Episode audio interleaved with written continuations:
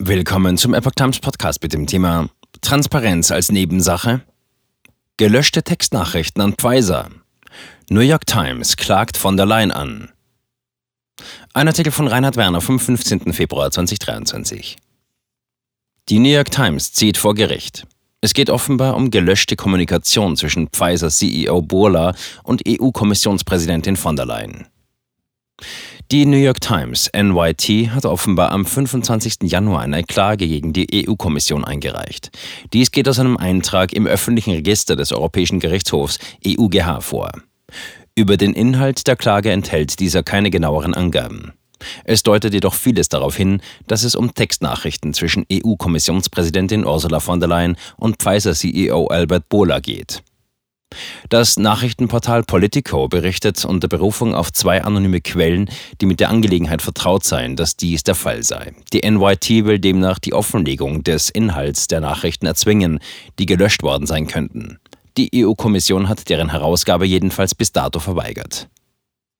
NYT Kommission zur Veröffentlichung verpflichtet.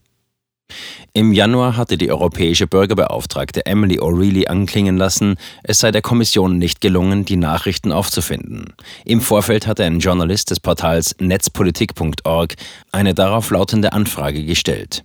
Die Bürgerbeauftragte ließ den Vorfall untersuchen. Dabei sei sie zu der Erkenntnis gelangt, dass die Kommission die Mitarbeiter von der Lions nicht explizit dazu angehalten habe, nach den Textnachrichten zu suchen. Der NYT zufolge sei die Kommission jedoch verpflichtet gewesen, diese Nachrichten zu veröffentlichen. Immerhin sei die Wahrscheinlichkeit hoch, dass es darin um den späteren Deal der Kommission zum Ankauf von Impfstoffen gegen Corona gegangen sei.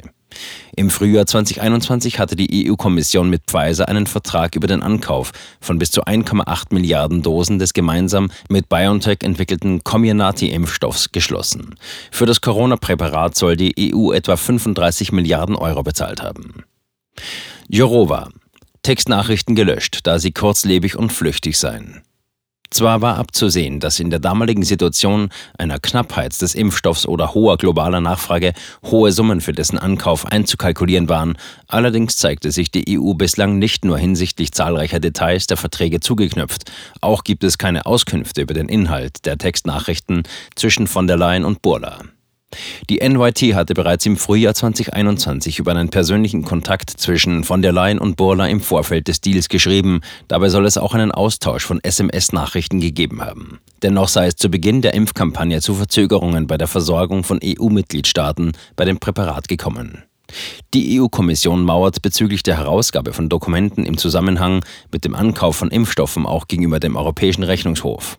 O'Reilly hatte daran deutliche Kritik geübt. Die EU-Kommission für Werte und Transparenz, Vera Jourova, hatte den Verlust der E-Mails demgegenüber heruntergespielt. Die Textnachrichten seien möglicherweise gelöscht worden, so äußerte sie, da diese kurzlebig und flüchtig seien.